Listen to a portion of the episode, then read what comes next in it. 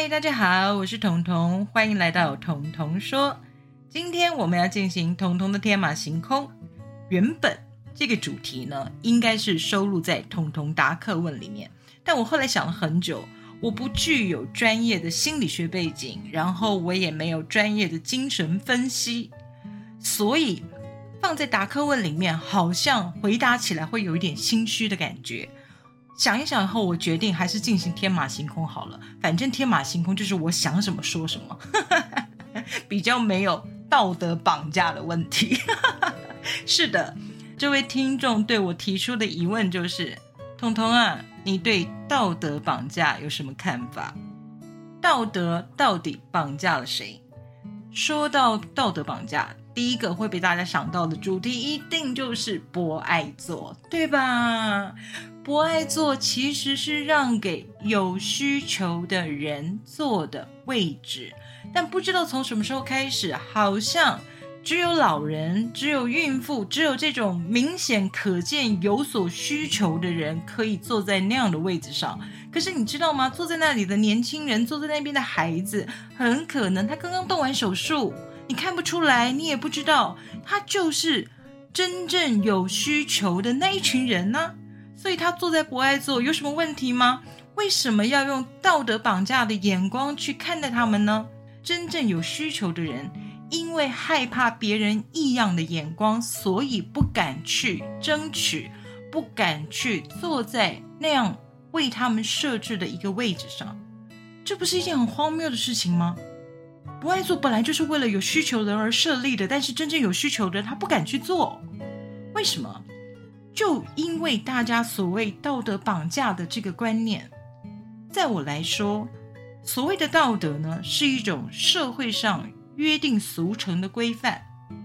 就比如说我们说的，看到老弱妇孺，你就要让座；但是看不出来的人怎么办？可不可以替那些看不出来病痛的人着想一下？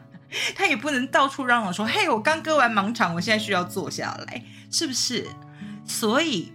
为什么要被这些异样的眼光绑住呢？我想更新一下道德的标准，也就是如果所谓的道德不是这个社会上约定俗成的规范，而是你自己的良心呢？你知道你有那样的需求，所以你去做了那样的一个位置，那么被绑架的、被所谓的道德绑架的你，为什么要甘心乐于被？绑架呢？你只要对得起自己的良心就好啊！当你坐在那个位置上，你觉得你问心无愧，就不要再在乎别人所谓的异样的眼光。大声起来告诉他：“对我就是动了盲肠手术，怎么样？我现在就是需要这个座位啊！”重点是你问心无愧，你何必被绑架呢？道德绑架本身就是一件很不道德的事，不是吗？非常不道德的，要人遵守道德的规范，用道德来绑架别人，这本身不就是一件很荒谬的事情吗？谈到道德绑架，我来举一些比较少人会提到的例子，比如说男人跟女人，这个社会很奇怪，对男人、女人呢，他似乎有一种角色分配。就比如说我一个男生的朋友，他交了很多很多任的女朋友。人家会说：“哇，你好风流啊！”顶多加一句：“哇，你好花心啊！”这是男人交了很多的女朋友。可是换做另外一个女生，她交了很多的男朋友，你知道对她的评价会变成什么吗？对他的评价会变成：“哇，这个女人好破，就是个公车。”公平吗？两个人都是谈了很多的恋爱。然后，因为是男人，所以就被说成花心、风流；因为是女人，就被说成公车，被说破。哎，这公平吗？这难道不是一种道德绑架吗？再换一个方式来说，这个社会上对于男主外女主内这样的观念是很接受、很包容的。男人出去工作赚钱养家。女人就在家里面照顾小孩、整理家务，专心的当一个家庭主妇。这对大家来说是一件很理所当然的事情。可是，如果今天角色兑换一下，我们试想，一个女生去工作赚钱养家，然后男生呢就留在家里照顾小孩、整理家务。哎，这是同样的一个状况吧？但是这个评语对男生会不公平哦，因为他们会说这个男生吃软饭的。哎，都是组成这个家的一份子，谁主外谁主内很重要吗？也许这个女生她就非常善于赚钱养家，也许这个男生就非常善于整理家务、照顾小孩。那么这样子很合理的一个分担养家的责任、照顾家庭的责任，为什么对男人跟女人说法就不一样呢？男人工作赚钱就叫做应该的，女人工作赚钱，男人在家里那就叫做吃软饭的。这难道不是一种道德绑架吗？提到道德绑架，必须要捆绑在一起提的，就包含了情绪勒索。所谓的情绪勒索，其实很有趣。现在的人很多时候都会说：“哎，我被情勒了，我又被这个人情了，我又被那个人情了，我又被我的父母情了，我被我的小孩情了。”请问，能情绪勒索你的人是什么人？那就是你最在乎的人呐。如果是你不在乎的人话，你管他讲什么屁呀？是不是他讲什么都不关你的事情啊？但是因为你很在乎，所以他们的一举一动、一言一行就会影响你的判断，影响你的心态。能够勒索你的人，一定是你在乎的人。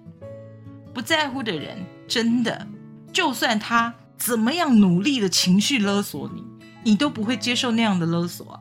你不会心甘乐意的掏出所有去完成他的要求，去达成他的愿望，对吧？所以情绪勒索其实存在的是最亲密的、最紧密的关系里面，就比如说家人呐，呃，比如说朋友啊，比如说情侣之间、夫妻之间呢，甚至包含职场里的同事、主管与下属。这些情绪勒索最可能发生的场景，最可能发生的关系，都是这么贴近自己，这么容易影响自己心情、影响自己生活态度的人。换句话说，如果你一点都不在乎，你一点都不在乎这个人说的话，这个人做的事，那么他就没有办法情绪勒索你了。所以最容易出现情绪勒索的是什么呢？父母和小孩。小孩其实很聪明的，我们从小就会情勒父母啊。小孩最会情绪勒索，你知道吗？痛也哭，饿也哭，什么都哭，一切都用哭来得到他想要的、他需要的所有的一切。而父母呢，只要听到哭声，哈哈，小孩的哭声就是一种情绪勒索，没错吧？小孩的哭声真的是一种情绪勒索，对父母来说。可是相对的，你的父母一定要那么负责任的照顾你的需求，照顾你的哭声吗？他们也可以选择当一个不负责任的父母啊，对吧？他可以不管你哭闹，他可以不理你饿，可以不理你痛，他可以完全的不理会你。谁规定你是他的小孩，他就一定要照顾你的？他照顾你，不单单因为你是他的小孩，他照顾你，因为他爱你，对吧？所以，情绪勒索最核心的问题是什么呢？是我们彼此相爱呀。只有彼此相爱的人，才会接受彼此的情绪勒索。听出来我要提出的核心价值了吗？也就是，不要专注在。情绪勒索这个部分，当你发现有情绪勒索这样的情况发生的时候，回头去想，这个人是你在乎的吗？这个人对你来说很重要吗？如果是他在情勒你的时候，他又是什么样的一种心态？他有什么样的一种需求？而当你被情绪勒索的时候，你又要用什么样的方式去应对？用什么样的方式去安抚、去照顾？这个你很爱的人，同时又不失去自我，牺牲不是唯一的方法哦。面对情绪勒索，牺牲绝对不是唯一的方法。面对情绪勒索的时候，我们更要注意的是彼此相爱的关系。今天的彤彤说，虽然讲的是道德绑架，虽然讲的是情绪勒索，但最后的主题我要回归于彼此相爱，好好的去爱你的家人，爱你的父母，爱你的小孩，爱你的朋友，爱你的同事，爱你周遭任何一个你在乎的人，彼此好好的相爱。那么遇到所谓的道德绑架，遇到所谓的情绪勒索，我相信聪明的你。都能够轻松的迎刃而解，这就是我想要回答这位听众我对道德绑架和情绪勒索的看法，不知道能不能让你满意呢？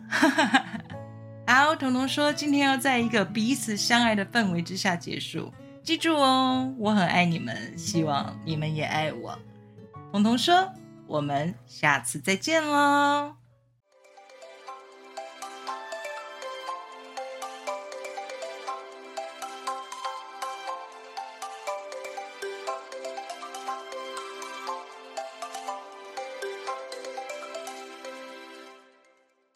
节目资讯栏的下方有一个留言的功能，欢迎大家使用哦，让我听听你们的想法，也让我们好好的交流一下。